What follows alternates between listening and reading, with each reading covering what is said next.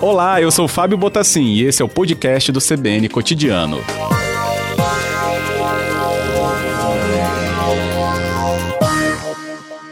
Boa tarde, Hugo. Boa tarde, Fábio. Boa tarde, amigos da CBN. Bem-vindo ao nosso cotidiano e até para trazer as suas explicações sempre necessárias nesse momento, Hugo, quando a gente olha né, para o tempo. Bem, essa mudança de hoje, vamos começar por hoje mesmo, né? Hoje de manhã tinha um sol aberto, já houve uma mudança e teve né, neblina, teve uma nuvem baixa, se a gente chama assim, ou em várias áreas da região metropolitana. Isso é uma frente fria que chegou? Ainda não. O que está acontecendo hoje, na verdade, é a presença da umidade trazida pelo, pelos ventos alísios, né, que, que tem trazido umidade nos últimos dias, que tem provocado aí o aumento das nuvens e hoje, né, como até você mesmo já, já ressaltou, tivemos um dia com tempo aberto, mas logo né, no meado da manhã houve um aumento da nebulosidade sobre o estado e que acabou provocando aí chuvas em alguns locais aqui na região metropolitana e nas outras áreas do Espírito Santo. Então essa situação hoje não tem ainda, é, não tem relação né, com a aproximação da frente fria que deve passar aí pelo fim de semana e a gente vai contar mais detalhes. Hum, certo, correto. Mas então, dessa de hoje, eu já até recebi aqui o nosso ouvinte, o Tiago, ele falou, mas está um abafamento. Aí eu pensei, mas a gente não ia ter a frente fria, né? Então, que seria a queda de temperatura. Então, isso já explica esse abafamento também, né, o esse dia agora. Esse abafamento é porque, assim, se a gente, mesmo que não tivesse essa presença de nuvens, é, todo momento que se antecede a passagem de uma frente fria, há um aumento do calor, né? Deixa o tempo mais abafado, é, nos últimos dias tivemos aí temperaturas acima dos 30 graus em boa parte do Espírito Santo. E hoje a tendência seria também, né, com temperaturas altas, se não houvesse a presença da, da, dessas nuvens.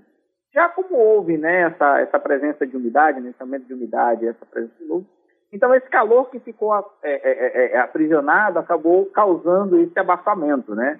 Tanto que as pessoas é, é, se dispuseram hoje a, a sair né, com roupas um pouco mais abertas e agora, né, com esse aumento de, de, de nuvens aí, dá um ar, né, um contraste diferente. Mas Bastante. esse abafamento é justamente é a combinação, né, pelo calor e por essa presença de umidade trazida aí, né, pelos ventos oceânicos. Ah, correto. Então vamos passar para tão falada frente fria, né? Uma das potentes dessa época do ano, ou pelo menos a mais potente do ano, né? Que está aí avizinhando, se avizinhando. Hugo, como é que está o Espírito Santo em relação à influência que isso então vai trazer ao território brasileiro? Então, né? Já tivemos aí o avanço, né? Dessa frente pelos estados do sul do Brasil, com alguns registros já é, interessantes, em alguns pontos aí né? Já existem alguns reportes de chuva congelada, é, outros estão naquela expectativa de neve, né? principalmente nas terras gaúchas e catarinenses. Por enquanto, aqui no Espírito Santo, né, entre hoje e amanhã, a gente ainda não vai sentir, digamos assim, o efeito direto da passagem dela. Ela deve se deslocar em direção ao, a, a, ao Espírito Santo entre a noite de amanhã e ao longo do sábado. Aí sim já vamos ter aí a possibilidade do, do aumento das nuvens. Porém, a gente deve destacar o seguinte: né, ela entrou no continente com uma potência muito forte, né, a gente tem aí é, é, é, quedas significativas de, de temperatura é, desde o sul do Brasil, passando por parte do centro-oeste, até chegando já no sul da região amazônica, né, os estados do Acre, de Rondônia. Já quando ela avançar né, em direção a, a, ao litoral do Nordeste, vamos dizer assim, né, Espírito Santo, sul da Bahia depois né, seguindo o oceano, ela não vai ter mais essa força tamanha nessas áreas. Porém, na, na, na, nos estados do sul do Brasil, ela deve contribuir bastante né, ainda para as condições de tempo frio, né? Caso é, geada muito mais forte, porque aqui no Espírito Santo é, a gente pode até observar esse tipo de condições, mas já para o começo da semana após a passagem dessa frente. Hum, então, ah, tá. A gente teria então uma consequência depois do que ela passou, mas não, claro, devido a essa força que ela foi perdendo até chegar ao nosso território, é, vindo né, lá do sul, como você bem explicou. É, ela vai ter, digamos assim, características normais de toda a frente que nós tivemos, né? Uhum. Vale, vale destacar que no mês de maio já tivemos uma, uma frente forte, né? Lá no final de maio. No mês de junho tivemos outra, em julho já tivemos outra. E essa de agosto agora, né? Mais uma. Vale, é, vale destacar que a gente está no período de inverno, Né? Essas frentes são comuns de passar, mesmo que no mês de agosto a frequência delas não sejam tantas, mas às vezes ainda passa algumas ainda, né, com, com, com, com boas características, né, que provocam a queda das temperaturas, é, tem a possibilidade, né, de, de, de, de, ainda aquele friozinho que o capixaba sempre gosta, né, infelizmente agora nesse período de, de pandemia, é, a gente tem que ter um pouco mais cuidado, né, porque há, digamos assim, aquele desejo de seguir em direção às montanhas, tem todo aquele trabalho, mas é, para a gente evitar esse tipo de aglomeração, é melhor, digamos assim, ter um pouco mais de cuidado. Mas é, é, mais uma frente fria que a gente vai ter por aqui. Ela vai causar essas mudanças na condição do tempo. A partir de sábado, com o aumento da nebulosidade, ela deve provocar diminuição das temperaturas máximas. É, com a diminuição das temperaturas máximas, é, em razão né, da cobertura de nuvens, em relação à mudança da, da direção dos ventos, os ventos podem ganhar força, né, soprando de moderada intensidade até forte intensidade no litoral e algumas áreas aqui no sul do Espírito Santo. Ainda no sábado, temos a perspectiva também, né, com o aumento da força dos ventos, a ocorrência de agitação marítima entre o litoral da região metropolitana e da região sul. Já no domingo, né, com o avanço dessa frente fria em direção ao sul da Bahia, o tempo deve seguir fechado, deve seguir aí com chuvas aí em todas as regiões ao longo do dia. Teremos ainda a persistência dos ventos de moderada a forte intensidade pelo litoral, né, um aumento aí da agitação marítima em algumas áreas, e já começa, teoricamente, já é, gradativamente cair as temperaturas máximas e mínimas. São dois dias de queda de temperatura máxima em e depois as temperaturas mínimas começam a cair. Por quê? Porque entre domingo e segunda-feira, as nuvens já começam a se dissipar. Então, hum. todo aquele calor que ficou aprisionado na superfície, ele começa a se perder.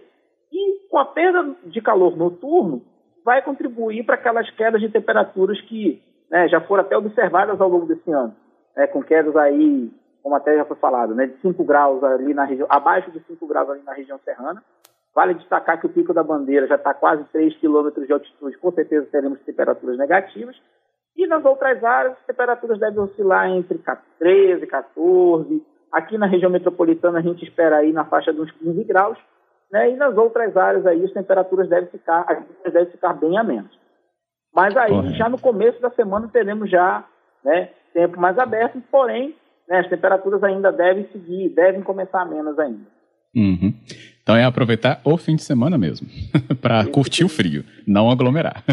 ah, com certeza, né? Esse final de semana aí, vamos ter aí mais um fim, um fim de semana inverno, né? Inverno esse que está, digamos assim, até se cumprindo, né? Se a gente for pensar que há poucos anos atrás a gente praticamente não teve tantos eventos de friagem, esse ano praticamente aí o, o, o capixaba não pode reclamar do friozinho aí que sente normalmente. Verdade. Tinha uma previsão, né, Hugo? Acho que a gente conversou lá no início do inverno, né, que poderia ser essa época de ter as temperaturas históricas, né, para um, um inverno, né, sempre numa é, o que a gente chama de uma média menor, mas é, historicamente eram as médias do inverno mesmo, se eu não me engano. Isso, climatologicamente é a época mais fria e mais seca do ano, né? Uhum. É, as baixas temperaturas, justamente, né, associadas à passagem dessas massas de ar polar, tudo bem que assim, né, no começo da estação é até improvável que a gente poderia contar com uma com uma, uma massa de ar polar tão intensa, mas não era difícil de se esperar, né, em relação da dinâmica da atmosfera.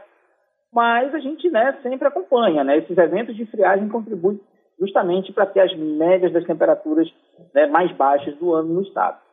E em relação também ao quantitativo de chuvas, né, é, tirando aqueles episódios isolados, como tivemos aí no final de julho, também o, o padrão de chuva, né, tá, tá, tá digamos assim, para a normalidade, né, se a gente for contar nessa época do ano.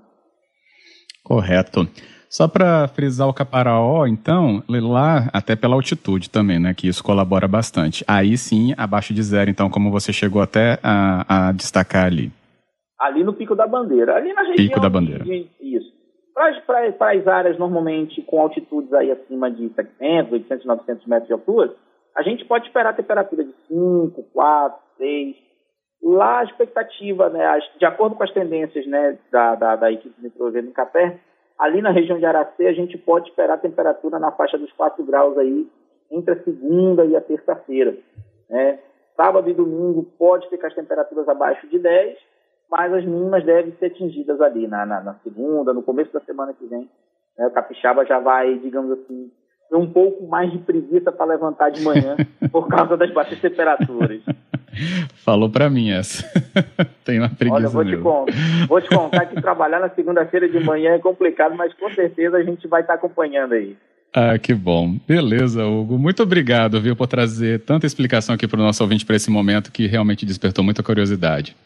Obrigado, Fábio. Obrigado aí a todo mundo. E convidamos, né, ao, aos seus ouvintes, se quiserem saber mais, né, sobre as atualizações das condições de tempo para os próximos dias, é só acessar o meteorologia.encapé.es.gov.br.